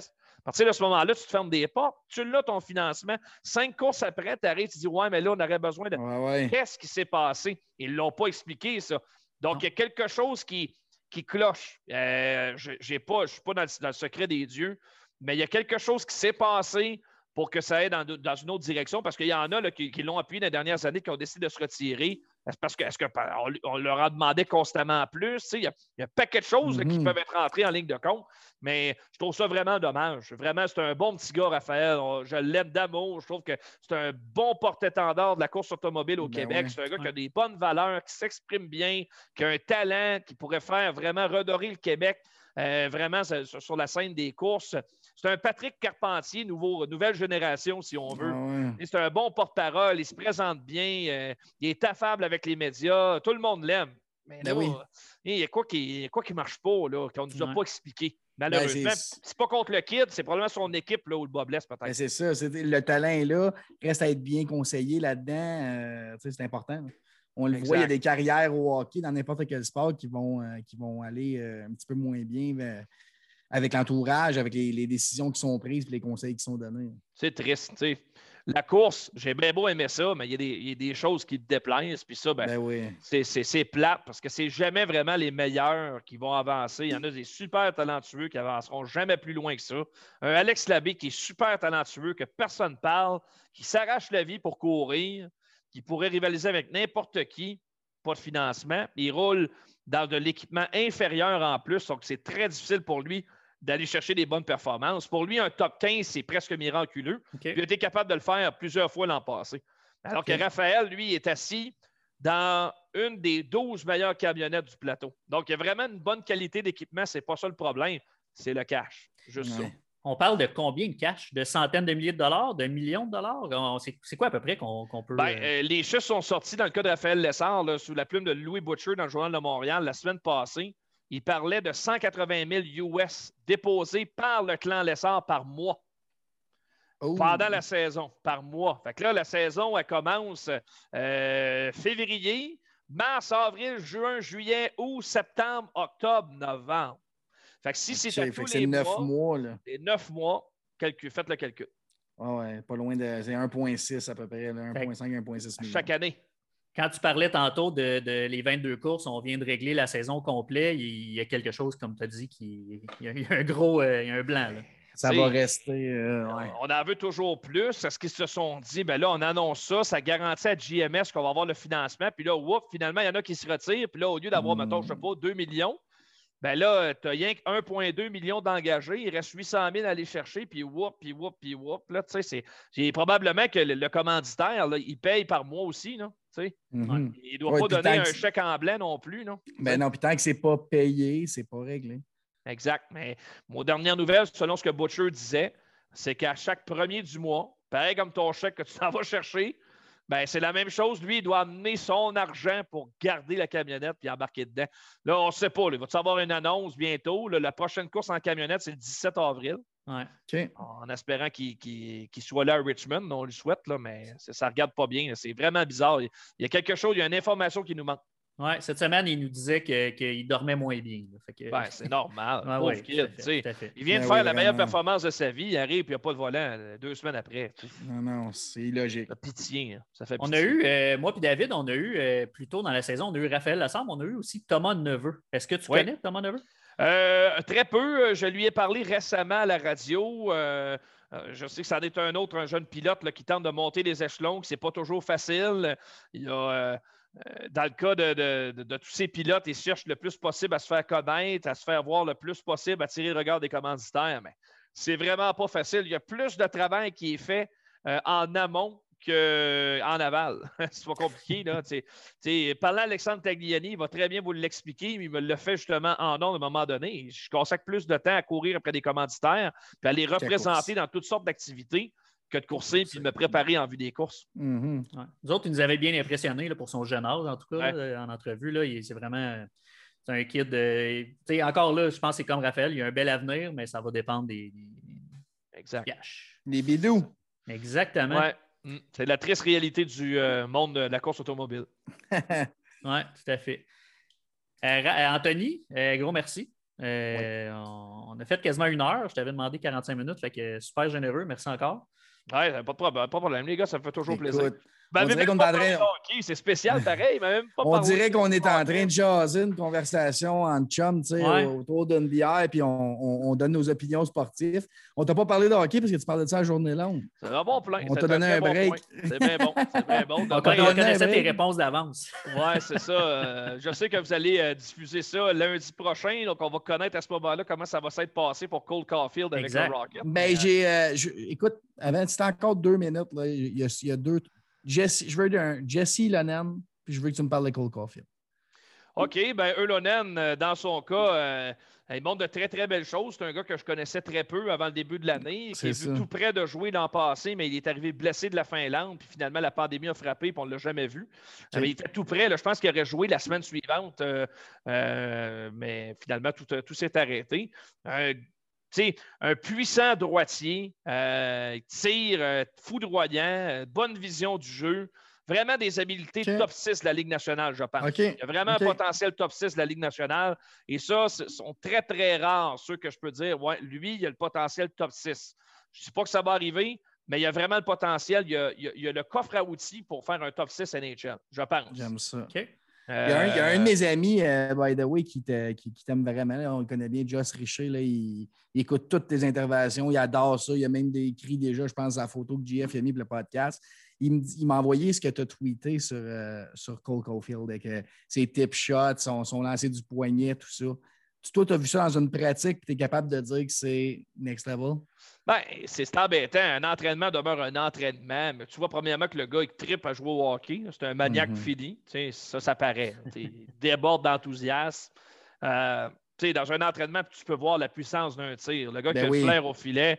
Il y a eu des 1 contre 1 contre un gardien de but. Puis à un moment donné, Michael McNiven, je pense qu'il ne l'a jamais vu passer. Il a déjà passé deux pouces du nez. Puis dans, la partie supérieure, il, il chauffe le pas. Ben c'est lui aussi un droitier, mais très puissant. Euh, oui, il, y a un flair qui, qui est dur à expliquer. Hein, et ça, c'est, tu ne peux pas apprendre ça. C'est inné. Lui, il Il y a un flair pour le but. Il a marqué partout où il est passé. Pourquoi ça ne marcherait pas dans la Ligue nationale? Puis arrêtez avec le gabarit. Moi, je ne crois pas à ça aucune seconde. il a battu des records qui appartenaient à Patrick Kane dans le programme de développement américain. Puis il a mis ça à un autre niveau encore en jouant avec des hommes dans la mm-hmm. NCAA. Euh, il va gagner le OB Baker euh, ben dans les prochaines heures. Euh, et, souvent, ce trophée-là est remporté par des gars plus vieux que lui.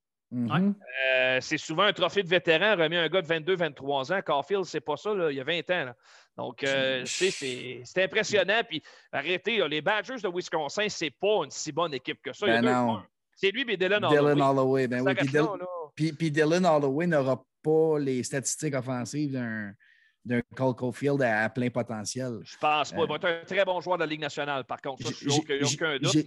J'écoutais euh, Stéphane Leroux aujourd'hui. il dit euh, Cole Caulfield, je pense c'est 186 buts à ses 215 derniers matchs. Ah, c'est ça. C'est du jamais. En tout cas, on n'a jamais eu un prospect de même depuis que toi, nous trois, on est au monde. Là vous allez le présenter lundi. Quand les gens vont vérifier ça, ils vont dire ben, Anthony Marcotte avait raison. Il y en a minimum deux dedans en fin de semaine. J'aime ça. Ça, j'adore ça.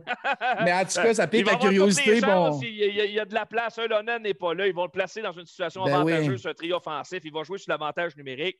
Puis habituellement, contre Toronto, ça joue ouvert. Donc, c'est sûr que ça va jouer en faveur de Caulfield. On va t'écouter en fin de semaine. Euh, c'est sûr. Anthony. Là, là tu as ouvert la porte. Là, OK, j'ai deux noms pour toi. C'est à mon tour. Ryan Pilling, j'ai envie de savoir, je veux que tu me parles de lui parce que je sais que mon collègue ben, dans mon écran est à ma gauche, je ne sais pas où par rapport à toi, mais Ryan Pilling, il n'y croit pas du tout. Euh, puis moi, j'ai l'impression que, peut-être pas cette année, mais j'ai l'impression qu'ils vont le laisser avec le Rocket. Finir l'année en confiance, puis l'année prochaine, on va peut-être le voir apparaître. Le deuxième nom, je veux que tu me parles, c'est le coach. Euh, il y a eu des, des, Je ne me rappelle pas si c'est toi sur Twitter qui a dit Regardez bien ça, il y a beaucoup d'équipes de la Ligue nationale qui sont autour de Joël Bouchard, puis le Canadien pourrait le perdre. Euh, je vais avoir ton opinion là-dessus ensuite. OK, ben, on peut commencer par Peeling. Euh, dans son cas, moi, je dois vous avouer que moi aussi, j'ai eu quelques doutes. dans son cas, depuis l'an passé, en fait, c'est un gars qui je ne peux pas vraiment lui en vouloir. Sa fameuse performance de trois buts, ah. euh, son premier match en Ligue nationale, je veux dire, il fait gagner son équipe.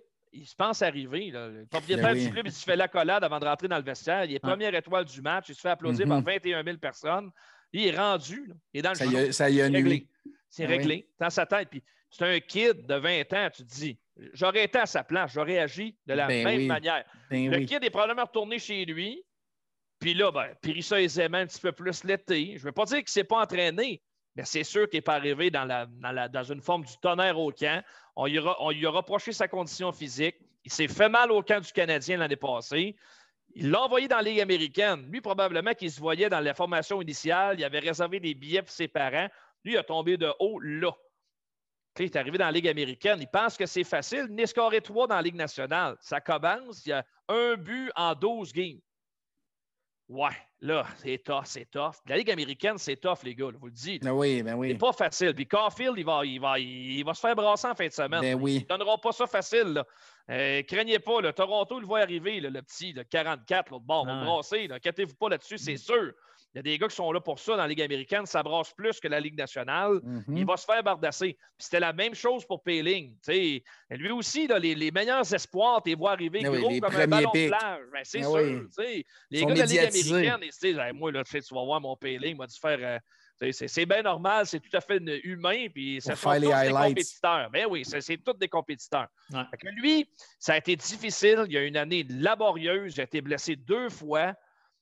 Tu sais, moi, je pense qu'il n'était pas en excellente condition. Puis quand tu ne commences pas sur le même pied que tout le monde, tu as bien de la misère à, à combler ton retard. Catch. Ben. Puis, tu sais, il a été rappelé trop vite parce que le Canadien n'avait pas la profondeur. Il l'a emmené trop vite. Il n'était pas prêt. Il n'était pas méritant non plus. Puis là, tu te dis, voyons, tu sais, pourquoi il est là? Puis, moi, moi, moi, personnellement, je préfère qu'on y aille progressivement. Quand tu as le, le- le luxe d'avoir de la profondeur, utilise-la à bon escient. Là, le Canadien a la profondeur, peut se permettre d'être patient dans le cas de Caulfield. Mais c'est sûr que là, si tu perds deux, trois euh, autres alliés, c'est sûr qu'ils vont être Ben, rappelés. là. Ben Parce oui. que, bon, c'est- une occasion de résultat cette année. Mais et présentement, ils ont le luxe de laisser Payling dans la Ligue américaine. Puis là, ça commence à rapporter des dividendes. Parce que là, il est arrivé prêt, il est en bonne forme. Euh, depuis le début de la saison, il y a eu des hauts et des bas, je te dirais, dans les dix premières parties. Mais depuis, là, depuis les 14 derniers matchs, il est en feu. Il joue vraiment dans- à toutes les sauces. Premier trio. Euh, un point par match ou à peu près dans ses 14 dernières parties. Euh, 200 pieds, piqué, euh, meilleur sur ses, euh, sur ses euh, mises au jeu. Donc là, tu as, un portrait intéressant de Peeling. Je pense que là, il comprend qu'il ne sera jamais top 6 dans la Ligue nationale. Top 9 at best. C'est vraiment là, au meilleur C'est bon. 9. Euh, c'est sûr. Ça ne veut pas dire qu'il n'a pas son utilité. Par contre, s'il devient un centre de troisième trio, c'est réussi là, pour un choix tardif de premier round. On va avoir réussi notre coup. Ce n'est pas, c'est pas impossible qu'il le fasse. Moi, je pense qu'au niveau habileté euh, individuelle, ça va être difficile de produire dans la grosse ligue. Ça, c'est sûr. Puis maintenant, dans la Ligue nationale, tu as besoin d'a- d'attaques sur tes trois trios. Payling, ça, je suis moins sûr pour, pour ses instincts offensifs. Mais par contre, pour les jeux de base, cette année, je le vois plus couper des passes en zone neutre, provoquer des revirements, être actif. C'est un gars qui ne peut pas être sur le cross control aucun match. Lui, il faut que ça soit le pied dans le plancher, un peu comme Philippe Dano. Philippe Dano n'a pas les habiletés de jouer top 6. Mais il travaille, puis Mais il, il- il trouve le moyen d'être indispensable. Ben, Peeling, c'est la même chose. Il faut Mais que les jeux de base, là, ils soient là, sais, au-dessus de la mêlée. Il faut qu'il n'y ait aucune demi-mesure, aucun, aucun, aucune demi-mesure. Est-ce que le caractère pour faire ça? Ben, ça, c'est l'avenir qui va nous le dire. Euh, ça, je ne peux pas vous répondre. Il y, a, le- il y a le package pour jouer en haut, mais il va falloir qu'il soit là, je vous le dis, là, au fond tout le temps, parce que ça va être dur sinon. Bon, on pense la, la même, même affaire. Moi, je pense que si là, il reach out à qu'est-ce que. Tu sais, qu'il développe un late bloomer qu'on appelle, il y a peut-être des chances de jouer sur un troisième trio, mais pas d'une équipe qui va gagner la Coupe Stanley. Sur un troisième trio, mais je m'attends à un centre de quatrième trio. Il y en a bien qui le comparaient à Philippe Dano avant qu'il soit arrivé. Je pense qu'il y a bien des croûtes à manger avant d'arriver au niveau de Dano. Fait que c'était ça mon évaluation de Pairing. moi. Donc, on, on pense pas mal de la même façon, je pense. Oui, c'est ça. On verra. Euh, tu sais, je pense encore que c'est un bon choix à cause de son potentiel au rang où le Canadien l'a choisi. Ouais. Mais tu sais, c'est- L'échantillon qu'on a vu de lui, Ouais. euh, son premier match en Ligue nationale, ça l'a clairement faussé les données. Il n'a pas ces Ben oui. habiletés-là naturelles, ça, c'est sûr et certain. Puis moi, je me souviens que la journée du draft, euh, j'ai dit à GF qu'il y avait un joueur qui a sorti une coupe de pique en arrière, puis je le vois produire cette année, puis j'ai mal au cœur, c'est Tolvanen à Nashville. Euh, puis il était disponible au rang, fait que je suis là, ah non, il va nous faire mal, puis comme de fait. Mais j'ai eu un petit hype sur Perling quand je l'ai vu au championnat du monde junior, pareil. on a on tous vu ça. Euh, Après ça, il est arrivé trois buts. Tu fais comme, OK, il y a peut-être plus de skills que je pensais. C'est tu- pas un gars qui a produit avant. C'est pas Caulfield, là, même. pas. Non, non, ça. ben non. C'est pas du tout. Regardez ses stats à Saint-Cloud. là. C'est pas, Moyen. Oui, oui, c'est très moyen. Mais, mais le jeu en général, c'est une force quand même. Mhm. Sais. Un bon coup de patin. Il quand oui, un très euh, bon coup de patin. Là, cette année, je trouve qu'il ressort un peu plus. Là, Là, ça paraît. Là, là, son jump est plus rapide. il- Encore une fois, je pense en- c'est que c'est- c'est la manière qu'il approche les matchs. Comme je disais tantôt, lui, il ne peut pas se permettre de demi-mesure. Il faut qu'il qu'il soit en excellente condition physique. Il faut qu'il soit au-dessus de la mêlée là-dessus. S'il améliorait ça, tant mieux, il va avoir une chance. Il va, il va, il va vraiment avoir une chance, c'est ça. Et, et bien préparé, bien coaché par Joël aussi. Je pense que le message a passé. Je pense Ouais. vraiment que euh, dans une autre organisation, ça aurait, ça aurait pu être un désastre. Mais, mais avec un Joël Bouchard qui l'a replacé à la bonne place, donné, les kids, là, ils euh, Fortnite. puis, puis les, les gars collégiaux américains, il faut, faut vraiment faire attention parce que ces gars-là, ils ont le gros bout du bâton à chaque négociation de contrat. Encore cette année, qui avait le gros bout du bâton? Caulfield ou le Canadien? Jordan Harris en est la preuve. Jordan hein? Harris, c'est d'autres affaires.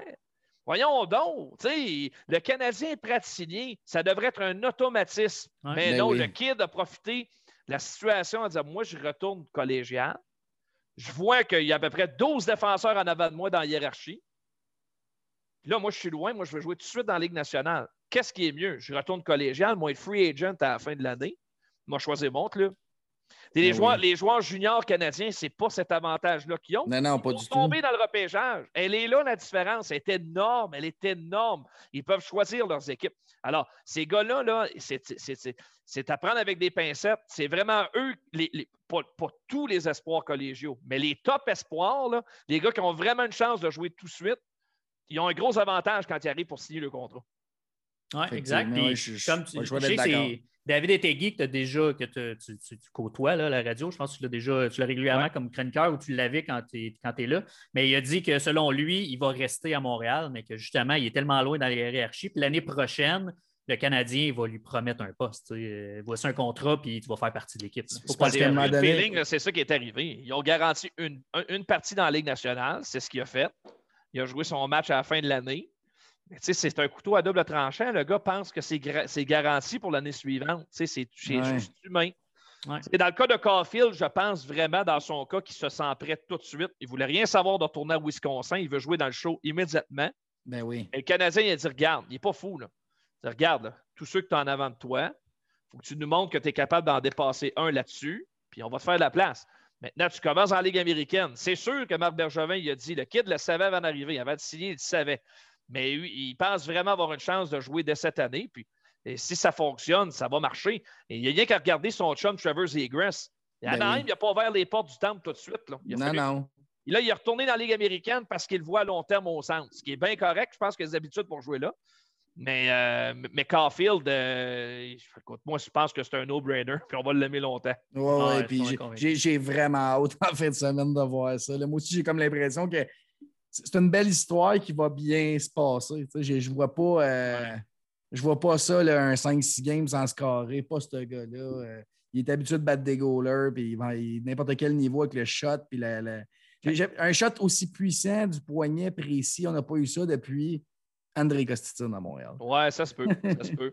Puis, puis tu sais, je pense ça n'a rien à voir avec Costitine. Caulfield n'est pas paresseux comme Costitine. Exactement. Euh, Parler du tir du poignet. mais, mais un gars comme Caulfield, ça va être frustrant parce que des fois, quand il va perdre le compas, là, ça va arriver. Là. Et ben 3-4 games, ça a marqué, le monde va se mettre à paniquer. Mais comme tous les marqueurs de but, ça part en séquence, puis il va en mettre 6 ou 7 en 3 matchs. Ça va être un game breaker. Dans un gros moment, il va aller scorer un but. Il a l'air d'avoir ça dans lui. Oui, ben, il l'a fait. Là. Ça fait deux ans qu'il fait ça. Ben il marque les gros buts de son club. Il l'a fait dans le programme américain. le seul moment où il a moins brillé, c'est au Mondial Junior. Oui, exact. Forcé d'admettre qu'il m'a un petit peu laissé sur mon appétit. Mais regardez ce qu'il a fait avec les Badgers, c'est une bonne ligue. Il y en a qui disent ah, c'est moins fort que le junior majeur. Hey, arrêtez. Ah. C'est pas pareil. Ça se compare même pas. Tu, parles de, de, gars de 18 ans jusqu'à 23, 24 ans, des fois, à certaines mm-hmm. occasions. C'est des gars bien plus aguerris, beaucoup plus matures physiquement. On est, on est c'est ailleurs, c'est incomparable. C'est une ligue où il ne se marque pas beaucoup de buts, contrairement à ce qu'on voit dans les rangs juniors canadiens. Exact. Il se marque des buts. Carfield, ça aurait été épouvantable s'il avait joué dans le junior. Il aurait scoré 70 par année. Oui, c'est ce que je pense aussi. Tout à fait. on verra. Joël Bouchard maintenant? Oui, oui, oui, je veux t'entendre là-dessus. Ben, mais, Joël, euh, ben, écoute, pas de cachette, là, je vous l'ai raconté. On a une relation de longue date ensemble euh, qui est très professionnelle. Je ne le considère pas comme un ami de Joël Bouchard, mais on a une très bonne relation professionnelle, puis il y a un respect mutuel. Euh, moi, à ceux qui en doutent, parce qu'il y en a encore beaucoup qui disent Ah, c'est bien Bouchard, c'est un gars de junior, c'est un gars qui travaille avec les jeunes, puis c'est son rôle, puis signons-le à vie pour coacher dans la Ligue américaine. OK. Mais savez-vous vraiment ce que Joël veut? Non. Pense pas. Joël Bouchard. Ça, m'étonnerait qu'ils veulent rester dans la Ligue américaine. Ben, je veux dire, la chance de gagner la Coupe Stanley dans la Ligue nationale, il ne l'a jamais gagné comme joueur. Pensez-vous qu'il ne veut pas la gagner comme entraîneur? Absolument pas ça fonctionne pour lui. Il, est passé à ça de gagner la Coupe du Président dans la Ligue junior majeure du Québec. Il avait fait le tour du jardin. Il n'avait plus rien à prouver. Il a fait gagner des clubs que personne ne voyait là. Mm. Il arrive dans la Ligue américaine, mais il est en train de faire la même chose. C'est une progression constante d'année en année en année avec Joël depuis qu'il a instauré son programme la première année où il n'y avait pas de talent avec qui travailler. Mais disait, on s'en parlait, Raphaël Doucet et moi, comment est-ce qu'ils vont faire à soir? Ça ne sera même pas drôle. Puis Joël, pour la première fois, l'a avoué la semaine passée, quand on lui a parlé de son plan devant les médias, il a dit la première année, je pensais qu'on mangerait des volets. Mais on était souvent la meilleure équipe dans le match, mais c'est des gars qu'on avait. Il n'y avait pas les ressources pour marquer des buts, mais on travaillait, par exemple. ça, c'est vrai. La première année, il a instauré son programme, puis là-dessus, il est pointilleux, puis il est, très exigeant sur les détails. Puis la condition physique, ça, c'est la marque de commerce de ces clubs. Moi, je trouve que le Rocket, puis l'Armada avant, troisième période, il faudrait que je sorte la statistique, ça prendrait des, heures à faire. Mais je suis convaincu que ces clubs ont toujours eu du succès en troisième période. C'est un club qui a toujours plus de gaz dans le réservoir. Le Rocket gagne la majorité de ses matchs en troisième cette année. Pourquoi? Parce que son club est plus en forme que les autres. Euh, il les prépare, il les drill pendant le camp d'entraînement, son sa tâche, ça lâche pas. Mais regarde, c'est un programme, puis ça, ça ne convient pas à tout le monde. L'année passée, Phil Verone puis Riley Barber, ils ne voulaient pas embarquer dans le projet à Joël. Ah mais peut-être qu'aujourd'hui, avec le recul, Verone ne jouerait pas dans KHL. Il jouerait encore pas loin de la Ligue nationale, de la Ligue américaine, s'il avait décidé d'embarquer dans le projet à Joël. Mais il ne voulait pas embarquer. Tu sais, aujourd'hui, des Corey Schooneman qui embarquent, il signe un contrat dans la Ligue nationale, puis il n'est pas loin. Puis Leskinen, il n'est pas loin. Puis Yannick Veilleux peut continuer de croire à son rêve. Il est rendu à 28 ans, puis il n'est pas loin de la Ligue nationale. Parce qu'il embarque, puis il fait de ces joueurs-là des gars meilleurs, parce qu'il embarque dans, il voit les capacités des joueurs, puis il les rend meilleurs dans, le, dans leur force. Il n'y a pas de secret. Alors, moi, pour en revenir à Joël, je pense vraiment qu'il va être un entraîneur-chef dans la Ligue nationale et que le Canadien doit s'assurer de le garder à tout prix. Parce qu'on va l'échapper, comme le Canadien a échappé Guy Boucher, qui, je pense, devrait encore coacher dans la Ligue nationale aujourd'hui. Mais Joël Bouchard s'est tiré du même moule que Guy Boucher. Il va coacher dans la Ligue nationale. Ça se peut pas qu'il ne coache pas dans la Ligue nationale. À moins qu'il mhm. soit. C'est un gars qui est bien mystérieux sur ses projets personnels, Joël. Il ne dévoile jamais ça publiquement. Mais écoute, je veux dire, question de cash aussi. Dans la Ligue nationale, il n'y a pas un coach en bas d'1,5 million aujourd'hui. Mais t'es combien ça, gagne, combien ça gagne un coach dans la Ligue américaine? C'est impossible de savoir. Je suis vraiment embêté. Je ne suis pas capable de vous répondre. J'ai aucune idée des conditions salariales de Joël, mais ce n'est pas 1,5 million annuellement. Non, non, certainement pas. C'est sûr. Mais il n'y a pas un coach qui se paye en bas de ça aujourd'hui. Juste pour des questions pécuniaires, ça change une vie, de coacher dans la Ligue nationale. Ah Arrêtez, là. Ah oui. Certainement. C'est, moi, de dire, ah ouais, il aime ça coacher dans la Ligue américaine. Non, vous ne le savez pas ce qu'il veut. Laissez-les donc faire. c'est ça, passer dans les Browns de Boston. Pensez-vous qu'il n'ira pas coacher les Browns? Ben, il va y aller direct. Mais moi, je ne savais même pas qu'il y avait des gens qui pensaient que ce n'était pas son but, la Ligue nationale. Ah, il y en a beaucoup. C'est surprenant c'est sûr et certain qu'il veut aller dans la Ligue nationale. Il, est encore jeune. Le gars, il a le feu, là, ça paraît. Le feu des yeux. Puis, honnêtement, il donne les meilleures entrevues d'après-match. Puis moi, Joël Bouchard, on l'a connu comme joueur. Ensuite, il était à la RDS comme analyste, puis il parlait en TPA, puis tout ça. Puis je, ne le trouvais pas, honnêtement, je le trouvais pas nécessairement dans sa chaise. Mais comme coach, wow! Puis on, on comprend. J'ai vu un article cette semaine qui disait ça passe beaucoup mieux quand on sait ce qui se passe parce que Joël, lui, va dire exactement c'est quoi qui se passe. Il va choisir bien ses mots parce que, comme tu disais, il est intelligent, il va avoir avec le recul, mais il va tout dire exactement ce qui se passe, mais dans ses mots à lui. ça va bien passer. C'est facile pour Joël de dire à la nomination de Dominique Ducharme. C'est moi qui lui pose la question. Tu sais, Joël, c'est arrivé après un match. Tu sais, qu'est-ce que tu penses de ça? Aurais-tu souhaité avoir une chance? Il me répond.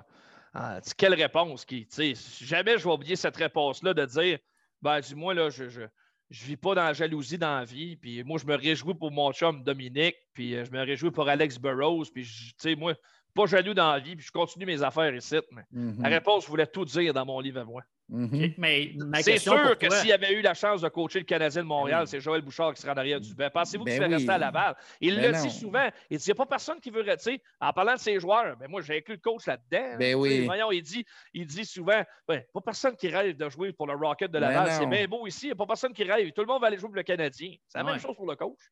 Mais oui, puis le, call-up va venir un jour, j'en suis sûr. Ouais. Ben, si c'est pas à Montréal, ce sera ailleurs parce qu'il va faire. Il y a tellement de contacts dans le hockey, Joël Bouchard connaît tout le monde partout. Êtes-vous prête à perdre euh, Don Bouchard pour Joël Bouchard? Tu sais, dans le sens que si, si la, la question n'est pas ça, il n'est pas obligé d'arriver en chef dans la Ligue nationale. Ben, ben, peut-être que. C'est deux très bons chums. Je sais que je, Ils ont travaillé ensemble dans le temps avec le Junior de Montréal. Ils ont d'excellentes relations, sont vraiment proches. Est-ce que Dominique Duchamp veut amener Joël Bouchard comme entraîneur associé l'an prochain? On verra. Euh, personnellement, moi, j'aurais aucun problème à voir ça arriver. Est-ce que c'est le meilleur scénario pour le Canadien d'avoir deux chefs en arrière du banc? Je ne suis pas sûr. Ben, mon, point, c'est que Ducharme n'a pas confirmé comme entraîneur-chef l'année prochaine. Il est encore intérim. Fait si le Canadien se voit au pied du mur, euh, puis c'est OK, ben Joël, je quitte euh, pour une autre organisation, j'ai une offre ailleurs. Est-ce que vous voulez me garder? Est-ce que le Canadien prend la décision de mettre Joël en chef puis de peut-être perdre euh, Dominique? Moi, je ne vois pas ça arriver. Là. malheureusement, je ne pense pas que Joël a prouvé plus que Dominique au niveau coaching ça serait, ça serait un peu. Euh, ben, écoute, Dominique semble donner des résultats. Les séries vont arriver, on va savoir un peu plus, mais. Je les, je les aime tous les deux. Ils ont des personnalités très différentes. Mm-hmm. Euh, aucun problème à ce que Dominique Duchamp soit entraîneur en chef du Canadien à l'heure actuelle. Il a mérité ses galons, il mérite sa place. J'ai aucun problème avec ça. C'est un gars que j'ai en haute estime. Mais un jour ou l'autre, euh, sa manière de s'exprimer, c'est quelqu'un qui est taciturne, qui n'est pas spectaculaire, c'est triste pareil, mais à un moment donné, il va être jugé pour ça que le Canadien. Ben oui. C'est bien triste à dire, hein?